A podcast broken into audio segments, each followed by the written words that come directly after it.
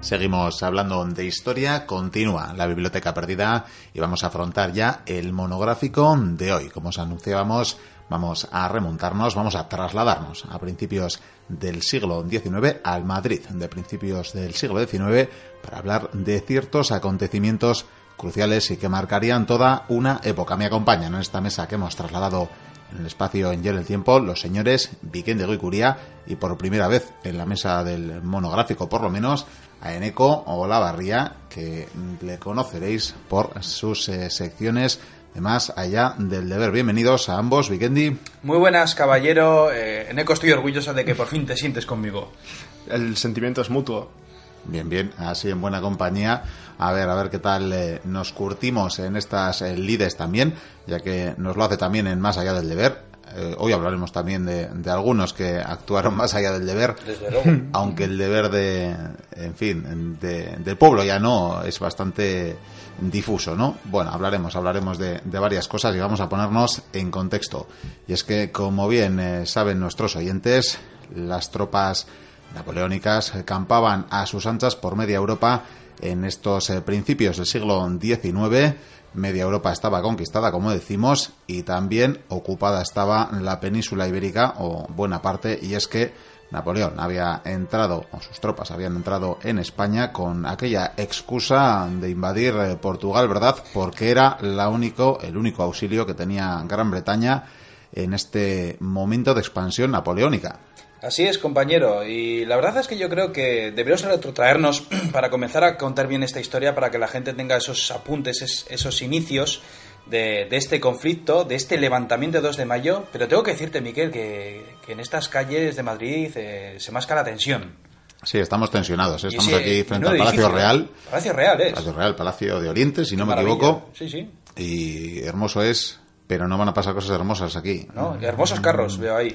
Hay unos carros, no sé qué se pretenden llevar, no sé qué pasará, hay Sí, mucha bueno, agitación en las hay- calles. Hay gente, hay gente por aquí. eh, Bueno, em, si te parece bien, voy a comentar un poco, voy a dar esas pinceladas para comenzar a explicar eh, por qué se montó este levantamiento del 2 de mayo. Como bien has dicho, eh, a esos inicios del siglo XIX, eh, Napoleón está en su momento de gloria, por así decirlo. La verdad es que las campañas van viento en popa. Tiene, por así decirlo, atenazado al enemigo inglés en su isla. eh, ha derrotado a sus enemigos en múltiples batallas. Y llegó un momento clave y fue la firma del Tratado de Fontainebleau. Como bien tú has dicho, que fue un 27 de octubre de 1807. ¿Qué ocurre? España eh, supuestamente era país aliado de Francia. Eh, yo más bien lo llamaría aliado títere o simplemente que, que estábamos ahí, vamos. Y llega un momento en que Napoleón eh, ofrece, ofrece, ofrece una especie de pacto.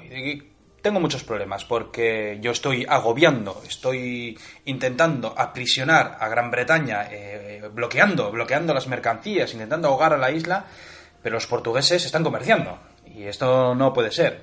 Entonces te propongo un trato. ¿Qué te parece si, gracias a este tratado, eh, me dejas pasar con mi ejército, conquisto en un par de batallitas a los portugueses, que no deben de ser un gran enemigo, luego se arrepentiría probablemente de estas palabras, y pues bueno, pues luego lo que podríamos hacer es repartirnos, repartirnos las conquistas y así, pues mira, los dos salimos ganando. Y obviamente eh, esa persona que, que, comandaba los designios de todos sus vasallos en el país, eh, Carlos IV, un rey terrible. Eh, bueno, la verdad es que se dio una descripción de él y de su familia por parte de un escritor inglés que, que fue una auténtica pasada. Pero vamos, que era un personaje que, que, no tenía lo que tenía que tener y obviamente pues lo que dijo fue, pues bien, pues, pues, puedes pasar, puedes venir con tu ejército, no hay ningún problema, me parece una cosa maravillosa y seguro que todos salimos contentos. ¿Y qué ocurre? Que pasan los días, eh, las tropas francesas entran, pero sí, parece que algunas eh, se dirigen a Portugal, pero otras se van a Cataluña, otras se posicionan en otros sitios y ya poco a poco, a principio las poblaciones de hecho incluso vitoreaban cuando pasaban los franceses, aliados, oh, van a la guerra, qué maravilla. Pero poco a poco se empieza a mascar tensión, eh, la gente empieza a dudar, eh, empieza a haber incluso nervios, porque parece que los franceses están tomando posiciones y así fue. Los franceses tomaron posiciones, tomaron diferentes fortalezas, diferentes ciudades y lo que hicieron fue al final, eh, tras el motín de Aranjuez, eh, ocupar Madrid, ocupar la capital por parte de las tropas del general Murat, cuñado de Napoleón para más señas, un 23 de marzo. Eh, algo tremendo porque además obligan a- al rey, a Carlos IV, a abdicar en favor de, su hijo Fernando. Sin embargo, esto no duraría mucho porque enseguida obligan a los reyes a marchar a Bayona, donde van a obligar a abdicar también a Fernando y por lo tanto no hay ningún rey, no hay nadie que mande. Y es por lo tanto el momento de Murad, porque él va a pensar que él va a mandar, de hecho manda, y siempre tuvo la idea de que Napoleón en algún momento pudieran nombrarle rey de España. De momento es rey de Nápoles. Ya sabemos eh, que sería otro, en todo caso, Sí. también de la familia, ¿verdad? También de la familia, hablamos de Pepe Botella, José Bonaparte, que de hecho, pues bueno, eh, llega, se pone de, de rey, y la verdad es que este hombre pues hace lo, lo que buenamente puede, es liberal, y ya te digo, la gente está enfadada, eh, están nerviosos, eh, nos han invadido, ¿qué, qué- qué es esto? Eh, pero hay gente que no, eh, los fra- afrancesados, como así se les llamaron, esas élites burguesas, no les importaba, porque muchos ya mascaban esa- esos ideales de, de libertad, de esa revolución francesa, Si veían la ilustración, ¿no? En esa invasión napoleónica, y desde luego algunos no vivirían tan mal tampoco en la ocupación, está clarísimo. Y nos ponemos eh, en estas eh, lides en este día de mayo del año 1808, donde donde van a pasar cosas eh, que marcarán un antes y un después. Bueno, sobre todo la idea de que algo que no has mencionado es que la principal razón de esta rebelión, de este levantamiento, es que a la familia real se la quiso apartar de España, llevándola a Francia. Y varios de sus miembros estaban en el Palacio Real, entre ellos Francisco de Paula, el infante, el más pequeño, ¿no? el más pequeño de todos. Y es la principal razón de que el pueblo se levantara. Se iban a llevar a su niño querido, a, a su joyita, El y no podían vínculo, permitirlo. el único vínculo que quedaba de la familia real. Exacto. Los Bueno, demás estaban todos en Bayona. Estaba también la reina de, de Etruria, eh, María Luisa, pero vamos, que, que se fuera María Luisa porque era más afrancesa- afrancesada total, pues como que al pueblo le importaba un huevo, pero con el niño, con el infante, ya es otra cosa. Es la cosa. Y, eh, ah, ahora entiendo por qué estamos en el palacio y hay tanta gente, Miquel. Sí, creo que creo que ahora va a pasar el Ah, momento ah, álgido pero- de este día. Yo- yo te- les voy a explicar a los oyentes qué es lo que va a pasar igual, ¿no? Es que, porque aquí se están juntando y aquí hay un señor, eh, antes estaba hablando con él, se llama José Blas Molina, cerrajero, al parecer. Y me está comentando como que parece que, que sí, que se llevan a María Luisa y que se quieren llevar al infante. Y parece que, sí, sí, este hombre eh, está, está gritando que se llevan al infante, muera el francés. eh, acaba de salir también un, un mayordomo o algo por la ventana pegando gritos. ¿Qué es esto? Pues dice que a las armas, llama al pueblo a las armas porque se están llamando al infante. Vasallos a ciertamente. las armas. Bueno, están, están entrando en palacio. Bueno, pues mientras entran en palacio voy, voy a explicar un momento. Eh, al parecer, lo que van a hacer es subir. eh, descubren que el infante está bien. eh, y el infante, de hecho, mira, ya está saliendo por el balcón. Está saludando al pueblo. La gente está contenta.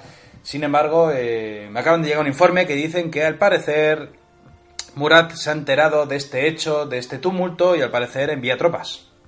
Envía tropas eh, bastante cafres. Bastante cafres, la verdad, porque lo que hace es enviar parte de la guardia, supuestamente, y lo que hace es, bueno, aparte, con un apoyo de artillería, eh, parece que van a disparar sobre la población civil. Así que yo, yo pondría pies en polvorosa y seguimos contando la historia. ¿Te parece bien, Eneco? Sí, me parece una buena idea. Pues nos vamos retirando, mientras como decimos, eh, Murat eh, tiene la desafortunada, probablemente para él, idea de enviar a esa guardia que no va a dudar en eh, acometer, en disparar a, los aldeanos, a los villanos ahí congregados. Y de hecho, este ataque va a hacer que el, que el alzamiento en toda la ciudad eh, comience, porque las noticias corren como la pólvora, la gente se entera y la gente comienza a armarse. Que, bueno, que bueno, la- lo de las armas, ver- ¿verdad? Eh, Exacto, armarse entre comillas, porque no disponían de armas de fuego, disponían de cuchillos, herramientas, palos, macetas en muchos casos, lanzaban desde los balcones, así que fue bastante cruda la batalla. Y desigual. Sí, muy desigual, claramente. Estamos, hay que tener en cuenta que el ejército francés es un ejército entrenado, preparado para la batalla, ya sea cuerpo a cuerpo o en distancia, con artillería, y el pueblo de Madrid, pues es el pueblo de Madrid. En estos momentos los franceses son la élite de las tropas europeas. Es el mejor ejército del mundo, Miquel. Sin lugar a dudas, el más profesional, el más veterano. Aunque debo decir que eh, a partir de este levantamiento va a llegar la guerra de, de independencia o la guerra peninsular, como llaman los británicos, y generalmente las tropas que estaban aquí eran eran los novatillos, los, los, jóvenes, que cayeron muchos. De hecho, esto va a ser un problema, porque, como tú bien has dicho, eh, la gente sale con cuchillos, palos, todo lo que pilla, eh, la mítica navaja carretera. Decían que los franceses se les helaba la sangre cuando oían el, los siete chasquidos que debía hacer la, la navaja de crac, crac, crac, crac, cuando la abres que eso ya ponía los pelos de punta a los franceses, que por cierto muchos cayeron porque estaban paseando, tomándose un, un café o un... Estaban fuera de servicio. Sí, con sus Sí, en principio era una ocupación eh, teóricamente pacífica y por tanto esos soldados franceses pues eh, paseaban, deambulaban eh, tranquilamente por las calles de Madrid cuando al saberse, cuando al correrse la voz sobre esos acontecimientos muchísimos madrileños estaban a la calle, como bien decís, con esas armas rudimentarias, con navajas y con lo que tenían no olvidemos que teníamos incluso. ¿verdad? Luego tendremos alguna heroína que, que, tenía armas más rudimentarias, aún Sí. como una maceta. Sí. Y por tanto, sí, empiezan a ver las primeras bajas. Probablemente eh, buena parte de las bajas francesas se produjeron en estas primeras horas de la mañana Sí. en las que se estaba corriendo la voz. Sí, además, eh, ya te digo que la gente está muy cabreada, no hace más que irse por las calles, mueran los franceses, eh, acabemos con Napoleón, acabemos con Murat. Eh, yo digo que de todas maneras, armas de fuego, hay quien tiene en su casa algún que otro fusil o, o, bueno, eh, el típico eh, arcabuz antiguo, mosquete o trabuco y, por supuesto, pistolas, no tenemos que olvidar. De hecho, aquí hubo una historia de una cárcel. No sé si, si os acordáis, pero en una de las cárceles los presos al enterarse del levantamiento quisieron salir. Quisieron salir y, y nada, pues que... Suele salir para sumarse al tumulto, vaya. Salieron los guardias y el alcaide, pues al parecer no puso mucha, bueno, mucho impedimento, no, no, no quiso meterse en el asunto porque lo mismo arremetían contra él. Y salieron, y dicen que cuando acabó este levantamiento eh, regresaron. Regresaron con casacas francesas, llenos de sangre y sonriendo y bebiendo y riendo. Pero fue, ya digo que, algo tremendo. Desde luego este levantamiento los franceses pronto empiezan a advertir eh, lo que sucede y que por supuesto tienen que controlarlo por la fuerza. Sí, bueno, disponían de una guarnición bastante limitada, teniendo en cuenta, como has dicho, es una conquista pacífica. Y bueno, el principal cometido de. La principal idea que tienen los líderes de la resistencia madrileña es tomar las puertas. Si toman las puertas, pueden dejar el fuerte de, del ejército francés fuera, pueden mantenerlo a raya. Y hay que tener en cuenta que era un ejército bastante considerable, eran aproximadamente 30.000 hombres, bien equipados, bien entrenados. O sea, es lo que tenemos en las puertas, como quien dice, de Madrid. Sí, Quieren está... frenarles en las puertas. Exacto, pero es muy difícil porque las puertas están, como decimos, en control de los franceses. Hay que tomarlas, aunque es un ataque por sorpresa, pues no saldrá demasiado bien. Habrá muchas bajas entre los madrileños, muchas bajas entre los franceses también, porque esto el pueblo de Madrid es muchísima gente. No se sabe ni siquiera la cantidad de gente que participó. Y bueno, parece que salieron bastante bien parados los franceses. Además, eh, los franceses tenían que alucinar porque hubo una especie de organización. mm, Así, y no es, broma, porque aparte de, las hordas que se iban juntando en las plazas mayores, véase la Puerta del Sol, por ejemplo, eh, en las calles y los barrios eh, se generaban grupos con líderes, personajes que, surgían, esos héroes, que surgían sin más en ese momento de, tensión y, de nervios y pues eh, podías ver al típico cabecilla con 20, 30 o 50 detrás suyos y lo que hacían era pertrecharse con todo lo que tenían, ya digo que cualquier cosa servía, desde una botella rota, cualquier, cualquier elemento y lo que hacían era ir a la caza del francés. Por supuesto, muchos de estos caerían porque los franceses impondrían una norma, y es que había que apresar, incluso disparar en el acto, a aquellos que tuvieran un arma en sus manos. Y en estas estamos. Además, eh, la verdad es que la implicación de, de las madrileñas también es encomiable, porque las madrileñas, muchas de ellas eh, salieron con los hombres a la calle. eh, ya te digo que se hicieron fuertes con ellos en las plazas, iban con esos cuchillos jamoneros y todo lo que pillaban por medio. Y por supuesto, eran los francotiradores de, de la ciudad, porque posicionándose en los balcones, eh, tenían por suerte unos objetos que, que servían de, de- de elementos perfectos para matar franceses, y eran las macetas. Las macetas. Y ahí tenemos esa figura, creo que era Manuela Malasaña, Sí. una de las protagonistas que, que arrollaría a, bueno, a algún jefe, creo que era, ¿no? Era el hijo de un general, si no me equivoco, un chaval que tenía una carrera perfecta, e iba a ser un, un grande del ejército francés y sí, ca- cayó de un macetazo un en la macetazo. cabeza. Sí, sí, es- es- es- fue un problema. Y de todas maneras, como bien ha dicho Neko, eh, los problemas se acumulan por una razón. Mientras los madrileños se siguen aunando más en el conflicto, vamos a matar franceses, eh, por muchas trabas que intentan poner en las puertas, los 30.000 soldados que avanzan con las órdenes de Murat para tomar las calles han entrado en la ciudad. Han entrado en la ciudad y me imagino que van a empezar a revertir esa caza que se estaba dando hasta el momento. Sí, bueno, sobre todo hay que tener en cuenta también las tropas mercenarias que no tienen ninguna piedad con los madrileños. Mientras que los franceses intentan, algunos, ser más moderados, no intentan que el pueblo tampoco... La idea es que no les odien, después van a ser sus líderes, por así decirlo. No puedes tener a un pueblo que te odia porque no, no vas a ser líder de nadie. Pero en cambio, por ejemplo, tenemos un cuadro de Goya, eh, La carga de los mamelucos, del 2 de mayo, muy famoso, en el que se puede ver la crueldad con la que luchan tanto los mercenarios moros como los madrileños. Y es una imagen bastante clara de cómo fue el conflicto en este caso, porque es un cuadro lleno de violencia y, y caos. Caos es la palabra. Combate cuerpo a cuerpo, sangriento, con ira en los ojos. Además, esa carga de los mamelucos fue terrible porque cuando se lanzaron en tropel contra los madrileños, eh, cayeron muchos madrileños bajo el alfanje de estas tropas egipcias. De hecho, además, ahí estaba su líder, que, que fue uno de los héroes de, de la batalla de, de Austerlitz, que además le dijo a Napoleón que si él podía iba a traerle la cabeza del emperador.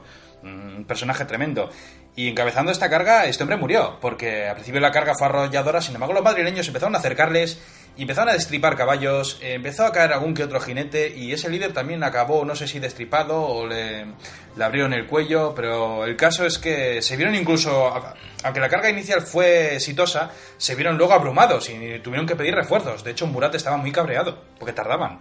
Es interesante lo que decías, Eneco, porque ciertamente las tropas francesas eran sabedoras, que luego tenían que seguir eh, lidiando con eh, el pueblo madrileño y que pues, sus primeras reacciones, por tanto, fue sitiar a los eh, manifestantes, podríamos decir en palabras eh, de a día de hoy, a la gente que se estaba echando a las calles, lo estaban eh, acumulando, lo estaban eh, haciendo retroceder, reuniéndolos en plazas y cercándoles de alguna manera, pero no acometieron con violencia, y esperaron a que llegaran los mamelucos para darles ese trabajo sucio, ¿verdad? Eso es. La idea es mantener al pueblo cercado, mantenerlo en un, en un lugar y las plazas para eso eran excelentes. Madrid además está lleno de plazas, plazas grandes, abiertas, en las cuales podía caber mucha gente sin ningún problema. Y de esa forma, pues el pueblo, imaginarían, el pueblo no va a ser estúpido, se rendirá ante nosotros.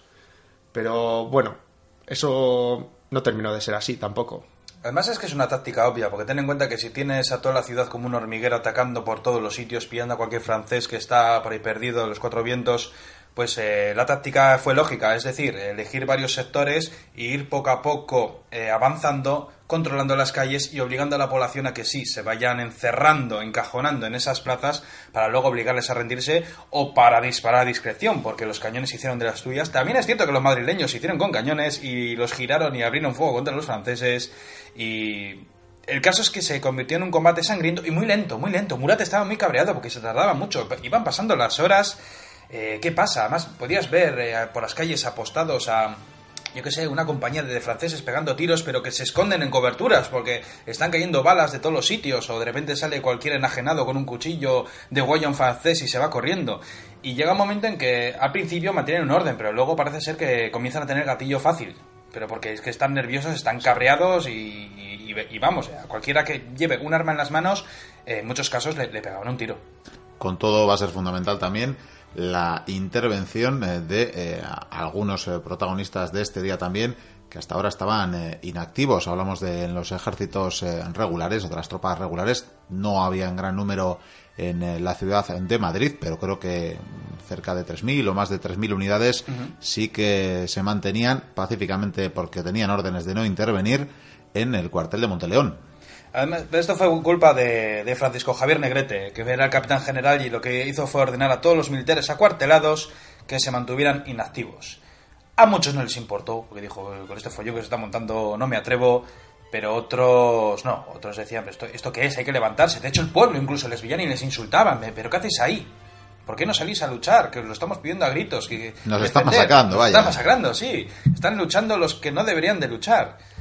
Y ya te digo que, que el ejército, pues, pues muy mal, muy mal. Eh, De hecho, eh, este fue uno de los golpes vitales porque cuando empieza la guerra de independencia, pues poco queda del ejército español. Poco queda, ciertamente. Y bueno, en este día tenemos, creo, un primer protagonista que era Pedro Velarde. Sí, Pedro Velarde junto a otro compañero suyo, Daoiz, que eran ambos capitanes del ejército español, eh, junto con los regulares que había en ese momento en Madrid, se atrincheraron en el parque de artillería de Monteleón. Y debieron de resistir bastante bien, aunque ambos fallecieron en la batalla, murieron en acto de combate. Y bueno, fue una batalla muy dura. Disponían de poco equipamiento, el entrenamiento también era bastante mm, no era muy bueno, porque las tropas, generalmente las mejor equipadas del ejército español en ese momento, estaban con Napoleón en el frente. Estaban combatiendo en el norte. En el norte de Europa, sí. Sí, y los que estaban aquí, pues algunos, también es cierto que algunos oficiales españoles se unieron a los franceses, muy pocos, pero algunos lo hicieron. Y la gran mayoría, pues no, pudieron hacer, no pudo hacer mucho por esa falta de equipamiento, de hombres, la falta de entrenamiento de muchos de ellos y el caos. Sobre todo el caos es, es que hay que comprender el caos que había en esta batalla. Era, era un infierno. Era un infierno, entre otras cosas, y como bien apuntas, porque no contaban con eh, tropas bien eh, pertrechadas, pero creo que una de las principales decisiones eh, que inspira a Velarde o que le convence Velarde a David es entregar las pocas armas de las que disponen eh, al pueblo. Sí, pero es que esto de Velarde y David, yo creo que es el momento de explicarlo para, para darle un poco de dramatismo al asunto, porque montaron un buen follón. Porque Velarde estaba con diferentes estaba con otros oficiales y él estaba todo el rato, pues, que, que- que no puede ser, que no podemos estar inactivos. Al final se cabreó y se fue solo por su cuenta. Le siguieron un par de soldados. Se contó con David y le estuvo comiendo la oreja. David no lo veía bien, pero de momento seguía las órdenes. Y Velarde le decía, hay que batirse, hay que luchar, no podemos permitir esto. Y al final le, le comió la cabeza y David dice, me cago en la leche. Tienen un puñado de soldados, porque es lo que tienen, un puñado de soldados.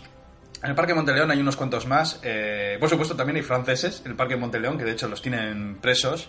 eh, y tiene muy poca gente. Pero por suerte llegan los madrileños. eh, hay muchos que por ahí pasan, que, que- que van al parque y de hecho se corre la voz. Hay que ir al Parque Monteleón, que ahí se hacen fuertes.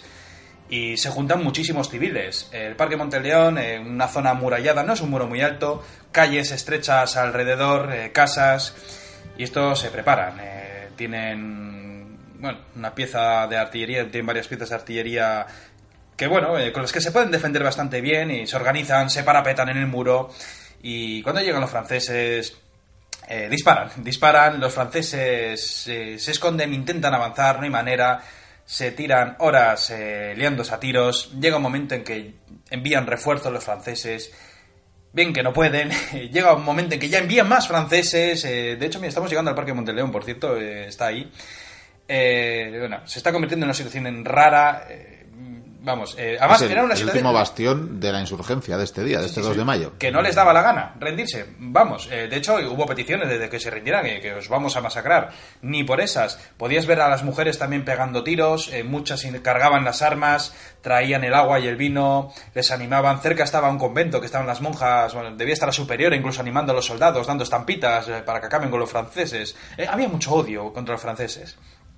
Y en estas estamos que entre tiro y tiro eh, llega un momento en que en que los franceses ya ejercen presión por todos los lados, eh, los españoles que han caído muchos eh, ya no pueden más, se quedan sin munición, yo ya no sé ni qué le están metiendo al cañón, me imagino que hasta piedras del suelo, tornillos, todo lo que te- se te pueda ocurrir. Se defienden con ellas siguientes, pero llega un momento en que ya entran. Entran en tropel, eh, a la bayoneta, eh, caen muchos. de hecho, Velarde cae en combate. Eh, Daoiz es herido y luego más tarde también muere. Eh, la mayoría de los hombres eh, que cayeron o fueron heridos, creo que al final un- consiguieron salvar el pellejo, por suerte, si no me equivoco. Bueno, más tarde serían ejecutados. Sí, bueno, ejecutarían a todos eh, los villanos, a- Todos. a, los Sí, eh, ciudadanos de a pie y a los militares eh, les, eh, les arrestarían, vaya. se arrestarían. Eh, acabaron, bueno, civiles quedaron muy pocos tras el combate. Unos cuantos consiguieron huir saltando las tapias. De hecho, dicen que Molina debió de andar también por allí. O sea, que vamos, lo que tuvo que vivir este personaje a lo largo del día, porque se debió de pasear por, por media capital, dando vueltas, pegando tiros a los franceses y pegando gritos. Y debió ser una escena impresionante. Eh, y claro, con la caída de Monteleón, que se había convertido ya en un símbolo, evidentemente, además, Monteleón fue de lo último que cayó casi casi, porque habían ya arrestado a muchísima gente, muchos focos de resistencia ya se habían apaciguado, eh, y Monteleón cuando cayó, pues ya se podían oír aún por las calles algunos cuantos tiros, de alguno que aún seguía la guerra por su cuenta, pero vamos, que, que evidentemente este levantamiento eh, había fracasado con una cantidad de muertos que es que a mí me choca. Ya, es muy reducida. Es muy reducida, sobre todo por parte de los franceses, yo creo, porque... No, bueno, en general, aproximadamente 500 muertos solamente. Se calcula 500 muertos, sí, eh, contando con los ejecutados, supuestamente. y- Sí, los, bueno, los ejecutados más tarde fueron... Creo que hay cifras de hasta 1200 porque hubo hasta tres días de fusilamientos posteriores. Sí, sí. Pero bueno, en un principio, en aquella jornada rondaron los 500 muertos. Mm, Bueno, supuestamente hay datos, ha habido muchos estudiosos que han estado mirando el asunto. Mí me parecen pocos. También es cierto que hubo muchas escenas que esto no se cuenta de, actos de, heroísmo por parte de salvar vidas, porque había muchos españoles que cogían a heridos franceses y los llevaban a los hospitales para salvarles. Ahí estaban las monjitas ahí salvándoles la vida como bien podían. Eh, es decir, que igual tenemos 500 muertos, pero igual tenemos a 2.500 heridos. Sí. Que eso tendría más sentido. Hombre, si eh, tenemos en cuenta to- 500 muertos en la del propio día, es muy probable, pero yo creo que murió mucha más gente por el tema de... En esa época la medicina no estaba muy avanzada. Sí, probablemente en los días Un simple posteriores, corte podías acabar pues, Sí. hecho una piltrafa. en las semanas posteriores, probablemente se producirían Sí, más, más muertos. En todo caso, no hemos dado la cifra de los franceses, que creo que eran poco más de 100. Los Sí, un poco más, sí. Yo, lo- las cifras de los franceses, eh, supuestamente está demostrado, pero a mí me da la impresión, eh, esto es cosa mía, eh, si me tienen que llover los palos que me lluevan, pero yo creo que, que mintieron. Sí, es propaganda. Yo creo que es como para agrandar el ejército- la valentía del ejército francés. Bueno, en todo caso, muchos seguro que estarían, los tirarían por eh, cunetas, por Sí, hombre, pozos, habría, por... habría zanjas, sí. Muchos no aparecerían. No, decían de hecho que había muchas casas con gente enterrada. Tampoco el típico sería que, extraño. sí, el típico que coge la navaja, de huella a uno o dos franceses, los mete en su casa, los entierra y aquí no ha pasado nada. Pero sí es cierto que desde mi punto de vista yo creo que, que pusieron que eso, habían tenido un puñado de bajas francesas por el simple hecho del ejército francés que es invencible en los campos de batalla, pues no puede tener tantas bajas. Pero yo creo que sí, porque solamente en el inicio del conflicto, cuando van pillando a los que están por ahí dándose un paseo por la ciudad, ya tuvieron que ser muchos, docenas. En los combates solamente con la carga de los mamelucos cayeron muchos mamelucos. Es probable que En el los mamelucos también. no les los las bajas también, no me extrañaría. Es. Pero esto mismo, lo que tienen. esto mismo hizo Hernán Cortés con la noche triste. No, me han matado un, Dos o tres. no, un puñado de españoles y luego eran casi mil, o sea, una barbaridad. Esto es como las manifestaciones a día de hoy, que según convocantes o, o el Sí, gobierno sí. de turno son o 50.000 o un millón, así que puede ser eh, similar. Si a día de hoy, con toda la tecnología que tenemos, todavía hacemos esas cuentas, Sí, pero es que es acojonante porque hoy en día es que tienes do- dos fotos que parece que están la misma cantidad de gente, que son como hormigas, y en uno igual te pone que hay 60.000 y en otro hay un millón y medio. Ya, que eso es no asombroso. te vas a poner a contar cabecitas. También Bueno, en todo verdad. caso, eh, lo hemos eh, mentado antes, creo que lo decía Neko por encima. eh, desde luego tuvimos un eh, testigo de excepción Sí. que, pues bueno, fotografías aéreas al modo Google Maps no nos dejó, pero sí nos dejaría algunos eh, cuadros inolvidables. O sea, hablamos de Francisco de Goya, por supuesto, que sería testigo. No es que se lo contaran o, o que, o que lo hiciera de, de oídas, sino que presenció los acontecimientos eh, de aquel día, de aquel 2 de mayo, y por eso hizo varias obras respecto a, los fusilamientos, respecto a la carga de los mamelucos y desde luego imágenes inolvidables que ayudarían ¿no? a que pasara ese día la historia. También hay otro cuadro de Joaquín Sorolla, que es de justamente del Parque de Artillería de Monteleón, en el que aparece la escena en la que muere, no sé si es Velarde, me parece que sí es Velarde, que aparece Velarde con una herida de bala, un cañón junto a él. Es Es David. El que murió a la del cañón fue, David. fue David, que al Pues final le tenía, no sé Sí. si varios palazos, y al final le metieron con el sable. Y está, bueno, es un cuadro más, es posterior, es del neoclásico, tal, es unos años después, pero también es un cuadro que muestra muy bien la escena, muestra como, es que no es una guerra, es simplemente una matanza, no es una batalla, era una carnicería. Y hablando de los fusilamientos, eh, pues sí, eh, lo que hicieron fue coger a, a aquellos madrileños que, que portaban armas, como bien he dicho antes, eh, que bueno, que se llevaron un montón y fusilaron a, a esas personas. Sin embargo, me imagino que muchos otros madrileños es que ni siquiera fueron a fusilarles porque ya estaban fusilados. Sí, es de Porque, porque hay mucha inquina, hay mucha rabia en ese momento y bueno, es lo que hay. Eh, fusilaron a muchísima gente, eh, decían de hecho más que, que se oían los disparos por la noche, y ese famoso cuadro como bien has dicho, pero ocurrió algo, ocurrió algo terrible, eh, porque Murat, eh, bueno, había por fin aplacado la ira del pueblo madrileño, se sentía por fin fuerte, ya no, no estaba tan cabreado, tenía que informar al señor Napoleón que nunca, por cierto, nunca se iba a ser rey de España, este Murat, como bien he dicho al principio. Sin embargo, tiene un problema. Y es que ese 2 de mayo por la tarde, en la villa de Móstoles, el político Juan Pérez Villamil hizo firmar a los alcaldes del pueblo, de este pueblo de Móstoles, eh, Andrés Tejón y Simón Hernández, eh, bueno, un edicto por el cual eh, se llamaba las armas a todos los españoles para hacer frente al francés. Eh, esto se propagó como la pólvora por todo el país, porque claro, nadie se había enterado de lo que había pasado en Madrid. Esto se propagó pero rapidísimo, fueron los mensajeros corriendo de un pueblo, de una ciudad a otra Sí, sin es que parar. este, este primer mensajero creo que se recorrió 180 y pico kilómetros Y murió. eh, en una misma jornada hasta que reventó el caballo prácticamente siguió continuó eh, sumando pues bueno eh, ciertamente municipios a, a la llamada a las armas. Esto es como que vienen los casacarrojas. básicamente. Y desde luego lo que había sido una carnicería como bien apuntaba Eneco se convertiría en la chispa que encendió una guerra la guerra de independencia en frente a bueno frente a esa máquina eh, de guerra que era Francia la Francia napoleónica de la época. Pero lo interesante de todo esto es que cuando llegan las noticias, los pueblos, las ciudades, las provincias declaran la guerra al francés por su cuenta. De repente cogen, yo que sé, llega uno a, yo que sé, a Asturias, por ejemplo, y cogen los asturianos, montan el ejército, se empiezan a enviar misivas, se empiezan a juntar los hombres, se empiezan a reclutar voluntarios, vamos a dar guerra a los franceses. Cada uno va por su cuenta, los cuarteles de los militares ni se han enterado, reciben las noticias que hacemos, se juntan los regulares con los irregulares, y es cuando todo, todas las provincias empiezan a unar fuerzas, empiezan a juntarse las tropas para hacer guerra a los franceses. Una guerra que para mí comenzó este 2 de mayo, sin lugar a dudas, eh, comenzó este 2 de mayo y que terminaría de 1808 y que terminaría en 1814. Seis años de guerra eh, terrible. Yo siempre he pensado que para los franceses la península ibérica fue un Vietnam. sí ¿Para desde luego porque- para cuántos ha sido un Vietnam? sí para unos cuantos desde luego Eh, No podemos sí, ir- de los romanos también. para ellos era un Vietnam. desde Roma, pero bueno, es que no hay que olvidar que desde ese momento, eh, y se alarga tanto el conflicto, porque desde ese momento son miles y miles, decenas de miles probablemente, los que se lanzan al monte, esos eh, cuatreros, esos eh, guerrilleros de guerrillas, ciertamente que van a entorpecer el avance de los franceses, que les van a saltar en los caminos, que van a atacar sus campamentos en pequeñas unidades. Desde luego sería el- la ayuda imprescindible que tendría el ejército inglés, ¿no? Que es eh, quien en realidad no haría Había una frase que decía que La parte gruesa del. Wellington, Wellington fue el torero en esta Ah, guerra. sí, y los pero- banderilleros eh, fueron los guerrilleros. Sí, que se de todas maneras, no olvidemos que esta guerra eh, también salpicó a los portugueses, corrió mucha sangre portuguesa en esta guerra.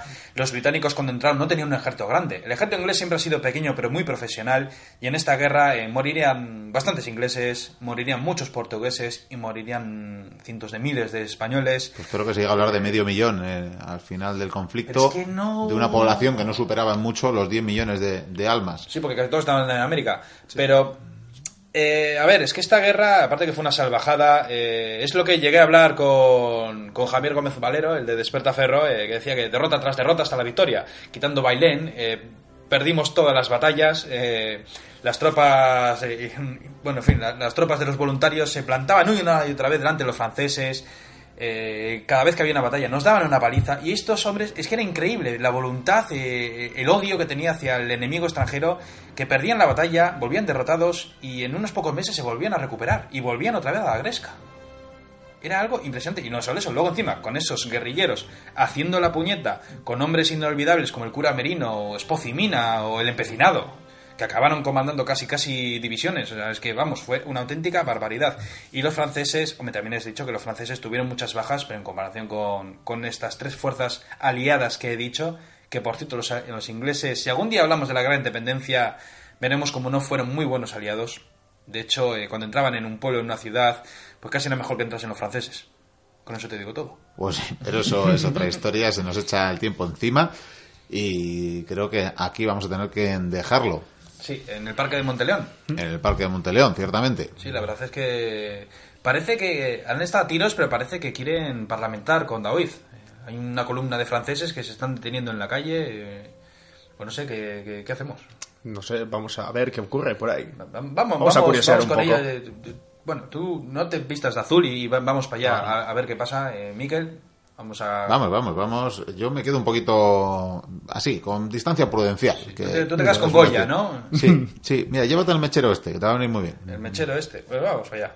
Pues ahí avanzan eh, el señor Vikendi y el señor Oneco. Parece que sí, sí, se quieren fumar un cigarrito. Yo no me acercaría demasiado a ese cañón. Yo me voy a quedar aquí con el señor Francisco de Goya. Eh, qué poco hablador es este caballero, la verdad. Menos mal que pinta bien, porque desde luego, en fin, de poeta no se iba a ganar la vida. Y sí, sí, parece que se están acercando demasiado. Daoiz les mira muy mal a Neko y a Vikendi. Dice, ¿qué, qué, serán estos? ¿Qué harán? ¿Y por qué están fumando tan cerca de este cañón? Si los franceses quieren parlamentar ahora mismo.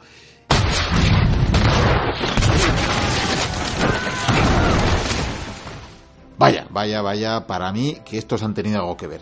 Yo casi que salgo copetado porque esto tiene mala pinta. Seguimos con el programa.